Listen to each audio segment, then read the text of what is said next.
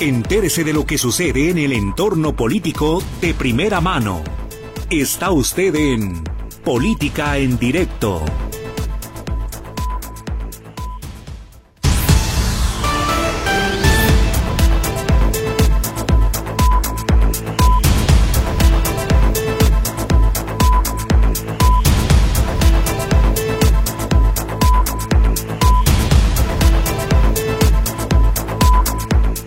Bienvenidos a Política en Directo. Hoy es martes, martes 20 de febrero de 2024. Gracias por acompañarnos el día de hoy en la conducción técnica de este programa. Saludamos a Gerardo Huerta. También saludamos a Bere Flores. Ella atiende líneas telefónicas, líneas que ponemos a su disposición cada tarde. Anote por allí 33 38 13 15 15 y 33 38 13 14 21. Línea de WhatsApp o Telegram. Usted elige la plataforma. Solamente le pido que me ponga su nombre. El teléfono es el 33 22 23 27 38. Repito, 33 22 23 27 38. Y como todos los días, saludo a los desvelados que a la una de la mañana escuchan en su retransmisión este programa. También agradezco a quienes en estos momentos nos siguen a través de la internet, desde su auto, desde su oficina o que están sintonizando el 1150 en la banda de amplitud modulada. Gracias, gracias por acompañarnos. Y comenzamos con las inconformidades en los partidos políticos, aquellos que se sienten ninguneados, ignorados, a pesar de que consideran que son congruentes con su forma de actuar y de pensar, incluso en el caso de la izquierda, que han participado en partidos identificados con el ideario de la izquierda, en el PRD antes, ahora en Morena, pero que en Morena han preferido abrirle la puerta a quienes vienen de cualquier fuerza política con tal de ver la rentabilidad en las candidaturas. Y es que militantes de este partido, Movimiento Regeneración Nacional, se manifestaron en las puertas de la sede estatal de dicho instituto político, inconformes por el trato de la dirigencia. Acusan que regalaron eh, las candidaturas a quienes les convenía, a quienes militaron en el PAN, en el PRI, a quienes incluso han participado muy activamente en el Partido Naranja. Nuestro compañero Héctor Escamilla Ramírez nos dio cuenta de la manifestación y habla de cómo se han sentido relegados los morenistas, los que se identifican como morenistas de toda la vida, desde que se creó el partido. Bueno, recordemos que es un partido relativamente joven, pero que han estado en la base de este instituto político. Lo mismo activistas que consideran que no se vale que se le esté dando el pastel a otros la mejor rebanada del pastel, una mesa servida. El grupo que está conformado por alrededor de 30 personas es el que se manifestó en la sede del partido, las puertas del mismo, y exigió que lo recibiera la titular, la presidenta estatal Katia Castillo, o bien alguien que tenga peso en el partido, que tenga la capacidad de escucharlos, de expresar su sentir a la presidenta estatal y de darles una respuesta. Sin embargo, la molestia fue mayor porque no les abrieron la puerta y se trata de los militantes de Morena que no recibieron a los militantes de Morena inconformes. Nuestro compañero Héctor Escamilla Ramírez platicó con uno de los manifestantes, con Marco Vinicio Fuentes, y él dijo que líderes de arriba como de costumbre, no están pelando a la base, así lo dijo, no pelan a la militancia, no pelan a la base y están dando puros huesos. Esta fue su declaración textual, agregó desafortunadamente esto ya es un mal normal desde hace muchas candidaturas, algo que se repite y algo que no es privativo de Morena, también hay que decirlo, pero que lamentablemente se sigue dando porque al final no importa la congruencia, no importa incluso la fidelidad y la participación. Los manifestantes advirtieron que estarían el tiempo que fuera necesario de plantón hasta que la presidenta se digne darles atención. Así es de que le estaremos dando a usted seguimiento y cuenta de lo que pasa con estas inconformidades. También hay inconformidades del otro lado, en el Partido Movimiento Ciudadano, en el Partido Naranja en Jalisco. Integrantes de la comunidad LGBTIQ denunciaron que este instituto político les dejó fuera del proceso. El presidente del Congreso Nacional de Mexicanos Gays, Lesbianas y Transexuales, Jaime Cobian, condena que pese a haber cumplido con todos los requerimientos para ser tomado en cuenta por el Partido Naranja y competir por el distrito 4 de Zapopan no fue contemplado y ninguna otra persona perteneciente a esta comunidad tampoco fue tomado en cuenta. Jaime Cobian aseveró que su registro obedece a la convocatoria que emitió el propio partido Movimiento Ciudadano, que abrió las puertas para que todos los ciudadanos afiliados pudieran registrarse al proceso. Y dice textual eh, el presidente del Congreso Nacional de Mexicanos Gay, Lesbianas y Transexuales. La ley es bien clara, los estatutos del partido son bien claros y la convocatoria es bien clara. Se sabe, sobre todo, de los lineamientos del Instituto Electoral y de Participación Ciudadana de Jalisco, que les marca que cuando menos una fórmula tiene que ser de la población de gays, lesbianas o transexuales en lo plurinominal. Yo iba para diputado en el Distrito 4 de Zapopan como acciones afirmativas que tienen que ver con que tendrá que existir un candidato gay en las candidaturas, explicó Jaime Cobian. Esta convocatoria marca que el 50% de los registros del movimiento ciudadano deben de ser para ciudadanos y el otro cuenta para afiliados en el rubro de particulares que entrarían a los espacios para la comunidad que no se está respetando y por ello cuentan en el Tribunal Electoral, están procediendo legalmente para que se cumpla con la ley y para que se les incorpore. El representante de los llamados auténticos semicistas indica que el proceso de movimiento ciudadano no ha sido el indicado y que ya hay represalias contra quienes no han sido parte del grupo del gobierno del Estado, incluso represalias a quienes están trabajando o estaban trabajando, porque algunos de plano han salido por presiones. Esto lo dijo el vocero auténtico de Mesistas, Israel González, quien explicó que se registraron en total 26 en 16 de los 20 distritos electorales y registraron en 10 municipios, uno federal. Sin embargo, anticipan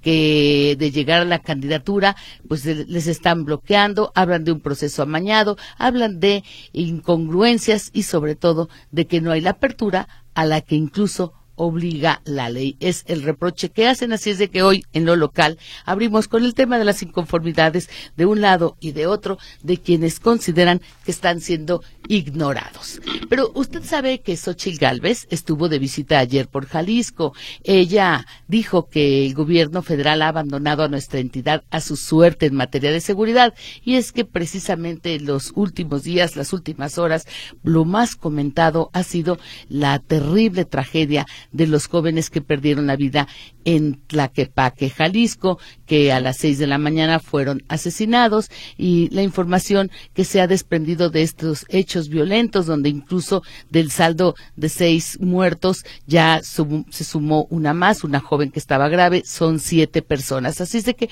Xochitl Gávez aprovechó hablar de esta situación, de la inseguridad, también de la desaparición de los cinco jóvenes en Lagos de Moreno, porque dice que se desconoce aún el paradero de estos jóvenes y que es una de las noticias que más le había impactado. Así es de que ella en el diálogo que participó denominado Voces de la Emergencia Cultural dijo que no ve a Jalisco como un estado con problemas de inseguridad, sino con un estado con enormes posibilidades. Dijo que es Jalisco de los estados donde con poquito se puede lograr mucho. Esto le repito a usted en el diálogo que tuvo, que eh, la sede fue en el municipio de Tala. Pues el día de hoy la noticia con respecto a Xochitl Galvez es que finalmente ya se registró.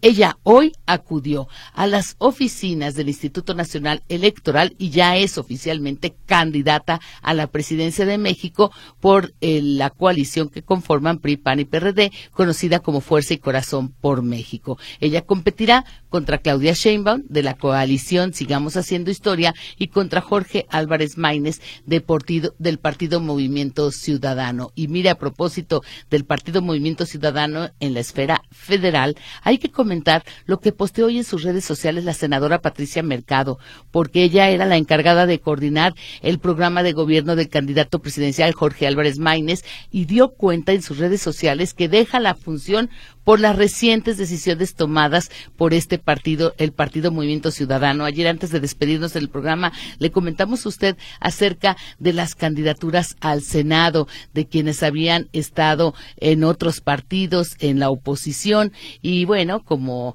eh, Patricia Mercado explicó en sus redes sociales, dice que ella pues no está de acuerdo con las decisiones y mejor decide hasta aquí acompañar la responsabilidad que venía desempeñando, recordando que ella era la vocera de la campaña. No lo mencionó por el nombre, solo se refirió a él como candidato y dijo que Jorge Álvarez ya tiene las bases necesarias para presentar propuestas concretas a partir del primero de marzo, recordando que es la fecha en que arrancan las campañas, es cuando eh, se lleva a cabo el arranque de las campañas presidenciales. Y este, el tema en la política de los más comentados hoy, porque Patricia Mercado precisamente dice, me retiro, no va a afectar mi salida, ya tiene todo lo necesario el candidato para arrancar su campaña, pero en una reacción a que se designó a Sandra Cuevas y a Alejandra Barrales como los, las que estarían en la lista para el Senado por este el partido Movimiento Ciudadano. Recordando que Sandra Cuevas actualmente es alcaldesa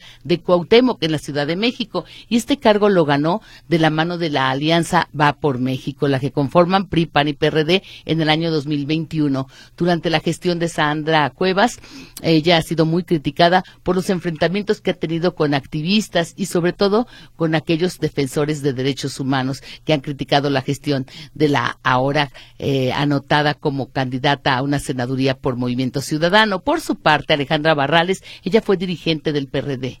Así es de que eh, ha sido también muy criticado que contra quienes competían, pues ahora les están poniendo precisamente la mesa servida. En cambio que Patricia Mercado ella en 2006, hay que recordar que contendió en los comicios en contra de Felipe Calderón y de Andrés Manuel López Obrador, de Roberto Madrazo, él por el PRI, y de Roberto Campa por el PANAL. Ella era miembro del Partido Socialdemócrata y postea que ha concluido su responsabilidad en la coordinación del programa de gobierno, una nueva visión del país en esta la campaña presidencial del Partido Movimiento Ciudadano. Y mire, para cerrar con el panorama a nivel nacional, el presidente de la República hoy habló de nueva cuenta del tema de la seguridad o la inseguridad, yo siempre le digo a usted, según lo quiera ver, el vaso medio vacío, medio lleno, pero dijo que su gobierno está realizando acciones y se refirió al estado de Guerrero, en particular al estado de Guerrero, acciones para garantizar la seguridad en esa entidad que ha estado siendo escenario de disputa de cárteles criminales. Dice López Obrador que allí se han arraigado desde hace muchos años estos grupos delincuenciales, incluso dice han echado raíces y reconoció que en algunas comunidades incluso tienen base social. En todos lados entraron por la vía de los partidos, también entraron en otros lados por la vía de los partidos, lo que ha venido sucediendo en el país desde hace algún tiempo. Una realidad que al menos hoy reconoce el presidente respecto a la violencia creciente en el estado de Guerrero y usted hace un momento en el informativo de las 14 horas de Notistema también se enteró de hechos violentos en esta entidad en la zona de la sierra. Pues el presidente hablando de cómo es que se han venido a enquistar y cómo es también que han estado en, auspiciados, por decirlo de alguna manera, en algunos casos por los mismos partidos políticos. Y bueno, para irnos a la pausa, decirle a usted que la Secretaría de la Defensa informó que ha desplegado más de 3.000 efectivos y esto es para reforzar la vigilancia en las carreteras, principalmente en 10 entidades de la República. El titular de la Secretaría de la Defensa, Luis Crescencio Sandoval, dijo que estas acciones de reforzamiento estarán acompañadas no solo de los 3.000 efectivos, sino también de casi 2.000 patrullas y dio a conocer que los elementos estarán desplegados en forma estratégica. En concreto, insistió en señalar que es en los estados con mayores casos de actos delictivos hacia la población y muy particularmente los puntos que han sido eh, foco de alarma señalados por los transportistas que usted sabe se han estado manifestando desde el arranque del año y que insisten que volverán a bloquear las principales carreteras porque ya no pueden con tanto problema hacia sus conductores y también con respecto al robo de sus mercancías. Es momento de hacer una pausa, no le cambie, porque de regreso le vamos a informar a usted que un grupo de trabajadores de Zapopan ya presentó solicitud de juicio, juicio de amparo, una protección de la justicia federal para que la concesión que dio Zapopan respecto a las luminarias no esté surtiendo efectos mientras se resuelva el fondo de este juicio en el que están acompañando algunas pruebas de las que nos estará informando el abogado Rafael García. Nos explicará por qué los trabajadores no están de acuerdo con esta concesión, porque consideran que Zapopan no debe de estar pagándole a la empresa que obtuvo el contrato más de 19 y medio millones de pesos mensuales. No le cambie, estamos en política en directo.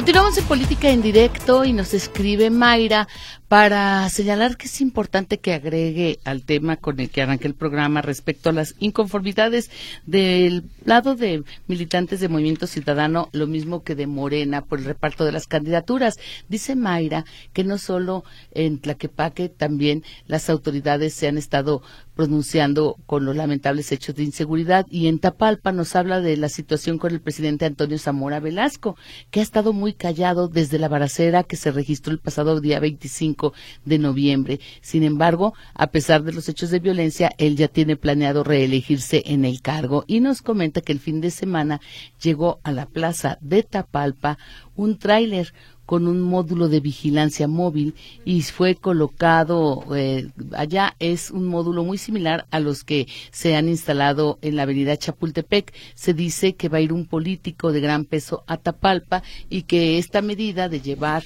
ese módulo de vigilancia móvil es precisamente para la protección. Pero Mayra también nos da cuenta de la inconformidad por el clima de violencia y de cómo a pesar de ello, pues su presidente está buscando la reelección en la participación que me hacen otras personas, les voy a suplicar que me pongan su nombre. Queremos compartir de parte de quién es ese mensaje, esa opinión. El celular es con terminación 9893, a ver si me puede agregar su nombre. Y mientras eh, me voy con alguien más que se define como tampoco me deja su nombre. Habla de la señora X, pero se está refiriendo a la candidata. Y se está refiriendo a Xochil Gálvez porque le comentaba que ya oficialmente es candidata de PRI, PAN y PRD a la presidencia. Dice que deja mucho que desear porque le parece que no hay claridad en su propuesta. Se la pasa hablando mal de Morena. Bueno, la propuesta tendrá oportunidad de plantearla a detalle, lo mismo que los otros candidatos a partir del primero de marzo, que es el tiempo de campaña precisamente para ello. El señor Luis Alberto dice, qué triste es escuchar a Xochitl Galvez. Ella habla de temas de los que no sabe o no está bien informada. Dice que Jalisco no tiene gran problema de inseguridad. Sin embargo, cada día estamos peor. El señor López, por su parte, dice que él quiere que sepan que lo pactado con el presidente y la esfera de los empresarios de no incrementar los precios en seis meses a los productos que integran la canasta básica es un engaño. Dice, por ejemplo, vayan a la tienda Soriana o a cualquier tienda, vean los precios de productos como el azúcar eh, que estaba en 23 pesos en la bolsa de 900 gramos y hoy cuesta 42. Estos temas del alza de precios, dice, ¿acaso es un engaño o solo son pantalla, discurso para el pueblo? También María Espinosa nos escribe para decir, contestar la pregunta del señor acerca de dónde estaban los gobiernos anteriores, la respuesta es nunca habíamos tenido un presidente totalitario que acomoda la Constitución a sus caprichos y si no, pues la violación es evidente. El presidente solo tiene caprichos y son los que quiere hacer valer. Y supongo que se refiere María Espinosa a aquellos que hablan de la participación en la marcha por la democracia y que quienes dicen por qué no marchaban antes, eh, esa es la respuesta de usted, porque considera que hay un gobierno autoritario. Luz Jiménez, qué época del gobierno federal enviar medicina caduca a los enfermos con cáncer. Ay, qué presidente. Ojalá que le hicieran lo mismo. No tiene vergüenza y aún así desea que votemos por su partido. También nos escribe Félix Rodríguez para eh, expresar que vio Buenas tardes, un saludo porque vio a compañeros de Metrópoli en las marchas por la democracia. Bueno, en las marchas de los ricos, los saludé ayer en su programa. Tienen mucha audiencia por eso, porque participan en esas marchas. Bueno, Sergio Quesada, no le entendimos nada a Gabriela Cárdenas el día de ayer. Ella se oía chiquiona, nos pareció era un tanto rollera. Lo que sí entendimos es la parte final de la entrevista, cuando fue clara de que va a buscar la reelección como diputada local. Dice Genaro Patiño que parece que no se define el, sector, el rector Ricardo Villanueva, Enrique Alfaro o el proyecto de la 4T, parece que se está dando el gusto de escoger, pero no hagas cosas buenas que parezcan malas, ni cosas malas que parezcan buenas. Eh, eh, hasta allí su comentario. Eh, me envían información relacionada con el call center para solicitar información acerca de cualquier vehículo que de repente usted estaciona en un punto y resulta que luego ya no lo localiza.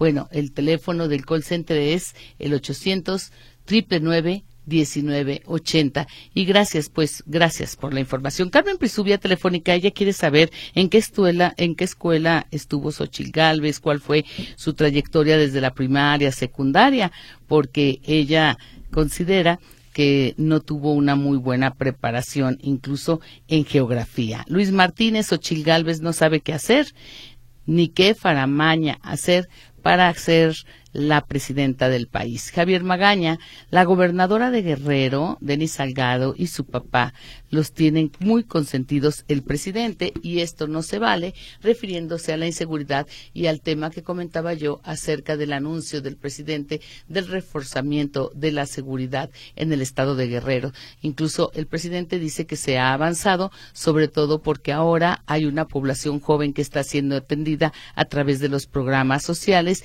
y que la intención es que no caigan en manos de la delincuencia. Reconoció que en el pasado los jóvenes habían sido abandonados a su suerte. Eso es lo que opinó el presidente cuando habla de que el crimen organizado echó raíces, pero hace muchos años en el estado de Guerrero. Vamos a una pausa. De regreso tenemos la entrevista con el abogado que está representando a un grupo de trabajadores, el abogado Rafael García, que nos hablará acerca de este amparo en contra de la concesión por las luminarias en Zapopan.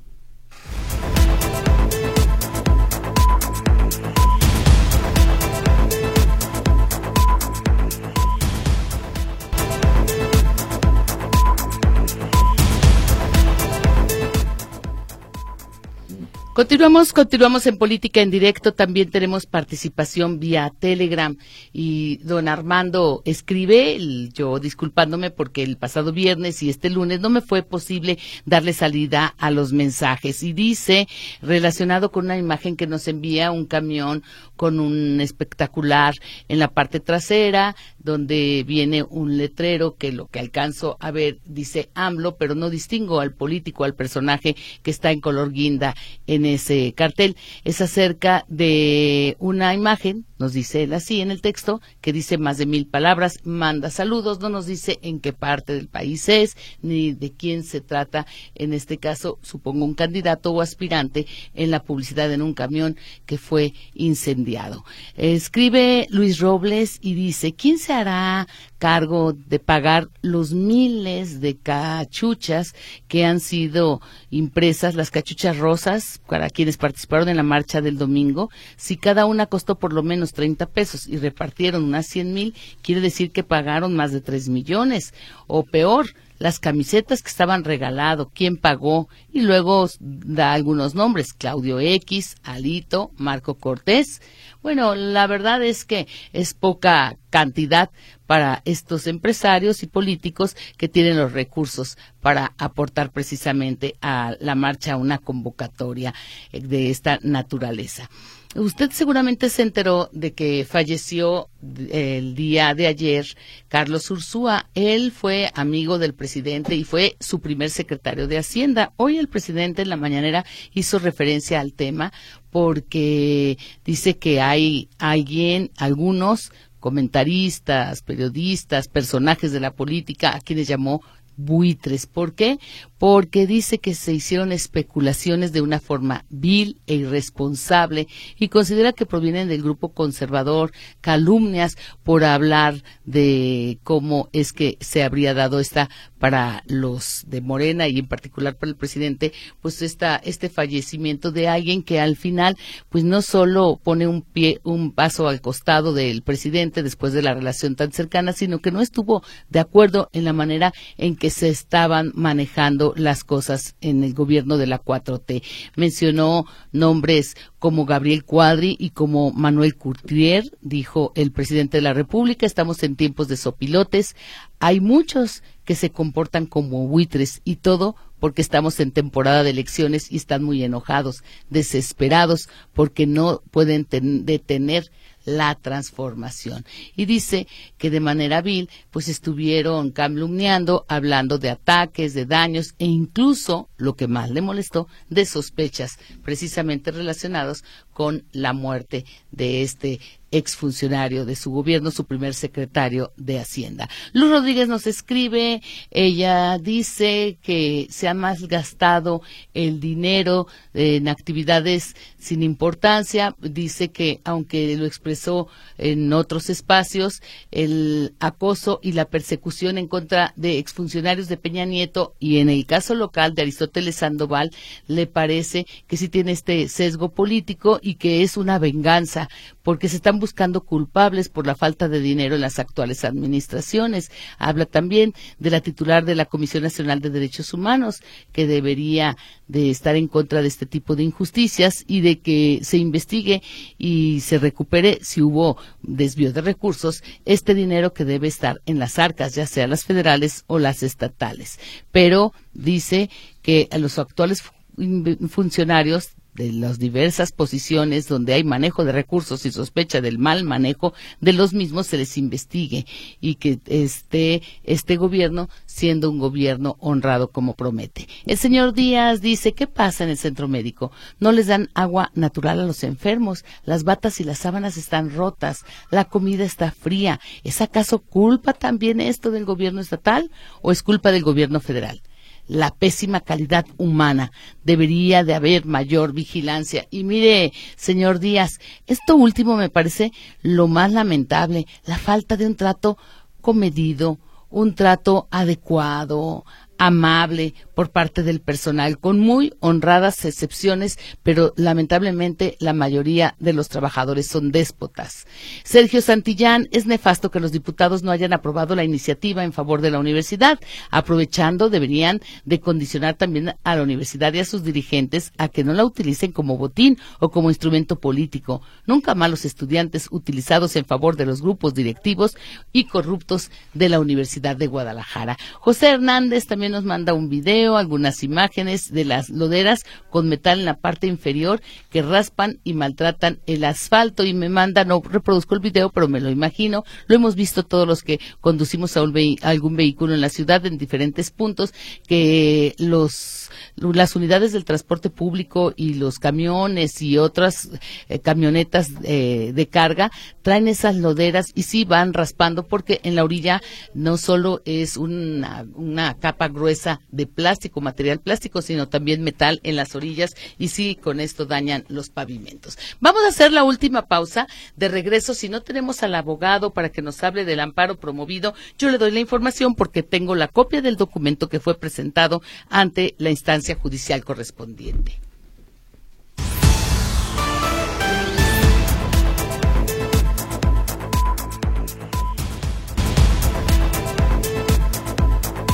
Y tal como lo anunciamos esta tarde a través de la línea telefónica, saludamos al abogado Rafael García.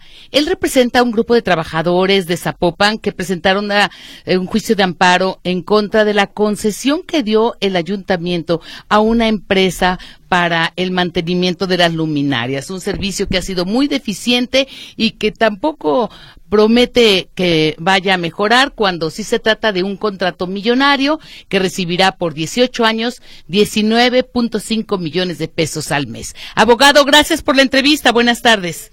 Esperanza, muchas gracias a ti. Rafael García, tu servidor, a tus órdenes, por favor. Pues para que nos explique, abogado, por qué un grupo de trabajadores decide acudir a la protección de la justicia federal y sobre todo, ¿qué están pidiendo? Porque sé que usted está pidiendo la suspensión definitiva y que está presentando en precisamente en los documentos pruebas para acreditar que debe de mantenerse de momentos y mientras se realiza el juicio sin movimiento, sin cambio, es decir, con un freno, esta concesión que se hizo avalada por el Congreso. Muchas gracias, Esperanza, primeramente por tu espacio y con tu permiso me permite explicarte qué, es lo que estamos pidiendo. Del Ayuntamiento de Zapopan, en este caso de la administración actual, estamos pidiendo claridad, transparencia en los recursos como tú bien lo dijiste, se llevó a cabo un contrato millonario en la administración de Pablo Lemus.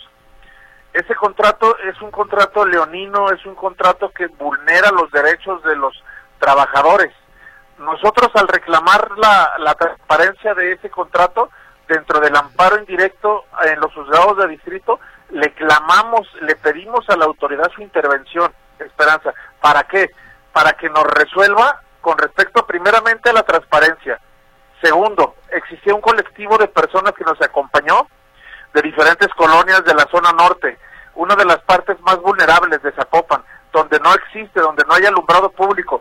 Sin embargo, las autoridades municipales se jactan de que en todas las colonias la concesionaria que obtuvo esos derechos ha llevado a cabo su trabajo. Eso es una vil mentira basta ir al, basta presentarse al distrito 4 en las colonias como la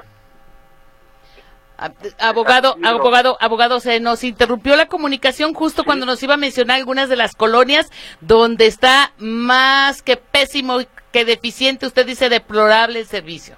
Sí, claro, y me refiero a que no existe ese servicio, como lo dice la autoridad, miente tajantemente en colonias como La Martinica, El Nuevo Vergel, Tezistán, Valle de los Molinos, la infraestructura del alumbrado público es una vil mentira, no se da esperanza. Es por eso nosotros clamamos por ese derecho. Aunado a ello, me permito ya para finalizar tu comentario, la concesionaria supuestamente se obligó a darle continuidad a los trabajadores de alumbrado público. Están por despedirlos a los trabajadores, no tienen ninguna certeza de que vayan a ser recontratados. Ese es el amparo y protección de la justicia que estamos clamando. Pero mire, curiosamente, hoy Hoy precisamente sobre el tema hay información oficial del ayuntamiento de que al trabajador no se le estará despidiendo, que será reubicado y que seguirá allí prestando sus servicios para que no haya preocupación. Zapopan asegura que no habrá despido y esto se los dice a la Unión de Trabajadores de Zapopan, que son los que usted está representando y que ayer presentaron el amparo para solicitar la protección de la justicia laboral. Mira, Esperanza, se podrán decir muchas cosas. Nosotros hasta no ver un contrato firmado donde se respeten nuestros derechos, vamos a estar conformes y satisfechos. El hecho de que en la prensa salgan a decir una cosa, existen infinidad de laudos en el tribunal donde se ventilan juicios que el mismo ayuntamiento de Zapopan, Esperanza, tiene laudos, tiene sentencias dejadas de pagar por más de cinco años y la autoridad no hace absolutamente nada. Así es que nosotros para poder creer en esas declaraciones necesitamos una garantía, un contrato que así lo determine. Mientras no exista, nosotros vamos a seguir continuando con nuestras manifestaciones de manera pacífica. La declaración a los medios por parte de la autoridad municipal es que seguirán haciendo sus labores, sobre todo de supervisión y control, y que seguirán allí en el área de alumbrado. Pero indíquenos, abogado, ¿Cuántos trabajadores están en el alumbrado público y a los que usted representa, que entiendo son parte de un grupo denominado Unión de Trabajadores de Zapopan? Sí, claro, estamos hablando de más de 80 trabajadores, Esperanza. Más de 80 trabajadores de base. ¿Y estos más de, de, 80 trabajadores eh, conocen a la perfección, como la palma de su mano, el municipio y cómo está operando el servicio de alumbrado? Así es. Así es de que ponen en duda todo, incluso las bondades del contrato firmado con la concesionaria por 18 años. No, claro, lo que pasa es que volvemos a lo mismo. El ayuntamiento manifiesta que la concesionaria se va a hacer cargo de los trabajadores. Eso, eso no es un derecho legítimo para todos esos trabajadores, ni mucho menos. Imagínate las colonias más vulnerables que te comenté ahorita. Aquí vamos a reclamar a la concesionaria, no, eso no es posible, eso es una obligación constitucional del ayuntamiento, proveer el servicio de alumbrado público. Dijo usted que es un contrato leonino, ¿por qué, abogado? Porque está hecho a las manifestaciones y beneficios del ayuntamiento. Al día de hoy no se ha hecho transparente ese contrato, al día de hoy la información sigue oculta. Sí, ese contrato leonino es porque es totalmente ventajoso a los intereses del ayuntamiento de Zapopan y a las personas que están involucradas en ello. Eh, le preguntaron a las autoridades de Zapopan por los cuatro mil millones de pesos que representa el negocio y aclaraba eh, que se trataba de un pago mensual que no se está dando por adelantado como en una justificación de que no está haciendo el negocio así como ha sido manejado por parte de nosotros los medios de comunicación. Sí, claro, te digo, ellos tratan de justificarse de, muchas maneras. La, la realidad de, de las cosas, Esperanza, es que ese negocio pertenece a un mismo director de ahí del ayuntamiento. Esa concesión le fue otorgada a ellos y ahora que se resuelve el amparo y se nos conceda la suspensión, vamos a tener otra entrevista con los medios de comunicación para dar a resaltar toda esta información. ¿De qué director nos habla, abogado? Fíjate que no puedo dar el nombre ahorita por cuestiones eh, jurídicas. Pero... Necesito tener la, la autorización por parte del tribunal con respecto a la suspensión y en su momento les haremos llegar toda esa información. O sea, pero para resumir y para despedirnos, ustedes están esperando una palomita, un recibimiento favorable a la solicitud a la justicia federal, a los tribunales, para que les dé la, la suspensión de momento. La piden definitiva, pero que de momento las cosas permanezcan como están. Primeramente, tal cual como lo dijiste, queremos que nuestra demanda de amparo indirecto se admita y por consecuencia se nos conceda la suspensión provisional. Una vez concediéndonos la suspensión provisional, vamos a hacer llegar a los medios de comunicación toda la información que tenemos para ello. Y en este segundo punto está lo que acaba de deslizar, los intereses representados a través de la concesionaria vinculados a un directivo de Zapopan. Totalmente de acuerdo, mejor dicho no lo pudiste explicar. Están, supongo, acreditando o lo harán en su momento con actas constitutivas todo, toda esa información se está, se está recabando y se está preparando para no tener que discutir nada. Lo obvio no se discute. Entonces, esa información convocaremos a prensa para hacer llegar esa información. Abogado, entonces, usted como representante de estos trabajadores que ahorita temen por su futuro laboral, pero más allá de la situación de un grupo de trabajadores en general para todos los zapopanos, un negocio de 19.5 millones de pesos al mes que estaría encaminado a, beneficiar a cuates. Exactamente. Le agradecemos mucho esta posibilidad de platicar con usted. Seguiremos en contacto. Es el abogado Rafael García, representante de trabajadores que ya acudieron a la justicia federal con un juicio de amparo para que se congele de momento esta concesión y la beneficiaria en Zapopan no pueda estar cobrando los 19.5 millones de pesos mensuales. Muchas gracias a ti y auditorio. Quedo a tus órdenes. Buenas tardes. Continuamos con participación de ustedes. Marisela Márquez nos escribe para decir que su sobrina salió embarazada. Entonces dice, si salió embarazada es culpa del presidente. Ursúa murió, también es culpa de que sea eh, del presidente, se cayó de la escalera. Dice que el camión la dejó, es culpa del presidente, se le descompuso el carro, es culpa del presidente. En realidad parece que a los opositores todo es culpa del presidente. Manuel García dice, la marcha fue un derroche, un derroche en gasto por parte de la oposición y es para posicionar a Córdoba, al señor que malgasta el dinero, dinero que nos han robado a todos los mexicanos. Y vía WhatsApp, eh, gracias a todos los que nos escriben, les repito, no puedo reproducir videos, pero el señor Díaz nos manda un texto que dice, bravo, que las y los tapatíos no se dejen, ya basta del Partido Naranja, son cleptómanos, mitómanos, no más movimiento ciudadano. escribe Lulú para decir que en la colonia Parques de Tesistán tampoco hay buen servicio de alumbrado público, ni tampoco gozan de pavimentos en buenas condiciones. Hay que decir que hay un fraude y hay que recordar que en Zapopan se invirtieron más de 300 millones de pesos en un banco quebrado. Esto no tendrá ninguna repercusión para Lemus y para Frangé. Don Carlos Velázquez, hoy el presidente tiene algunas mentiritas porque menciona a Carlos Ursúa en la mañanera por la presión de los medios que lo han exhibido muy mal. Andaba con la cola entre las patas por la gran manifestación del pueblo sabio del fin de semana. Sergio López dice que también en la mañanera el presidente habló de lo costoso que sale el mantenimiento de las carreteras y del ahorro que tendrá al delegarlas al ejército, porque no habla de lo positivo de las mañaneras, se va todo en golpear a la 4T. Y bueno, también nos escribe Joaquín Ávila y yo creo que con esta llamada estaremos terminando la participación de ustedes por el día de hoy. Dice que le gusta escuchar el programa y que los que participan en las marchas de repente olvidan cómo es que en el pasado fuimos robados por priistas, por panistas, que había corrupción galopante, que los políticos vivían como reyes a costa del erario. Ahora que les quitan la pensión a los expresidentes, los privilegios a los empresarios, a los políticos y altos funcionarios, ¿qué nos pasa? Y bueno, con esto prácticamente me despido. La señora Martínez dice que quienes defienden al presidente le parece que son personas ridículas, así lo pone ella. Gracias por su atención. Quédese en la programación de Radio Metrópoli. En el control operativo agradecemos a Gerardo Huerta y a Berenice Flores. Atenta siempre frente a las líneas telefónicas. Yo soy Esperanza Romero Díaz. Le deseo una excelente tarde. Nos escuchamos el día de mañana en una emisión más de Política en Directo. Hasta entonces.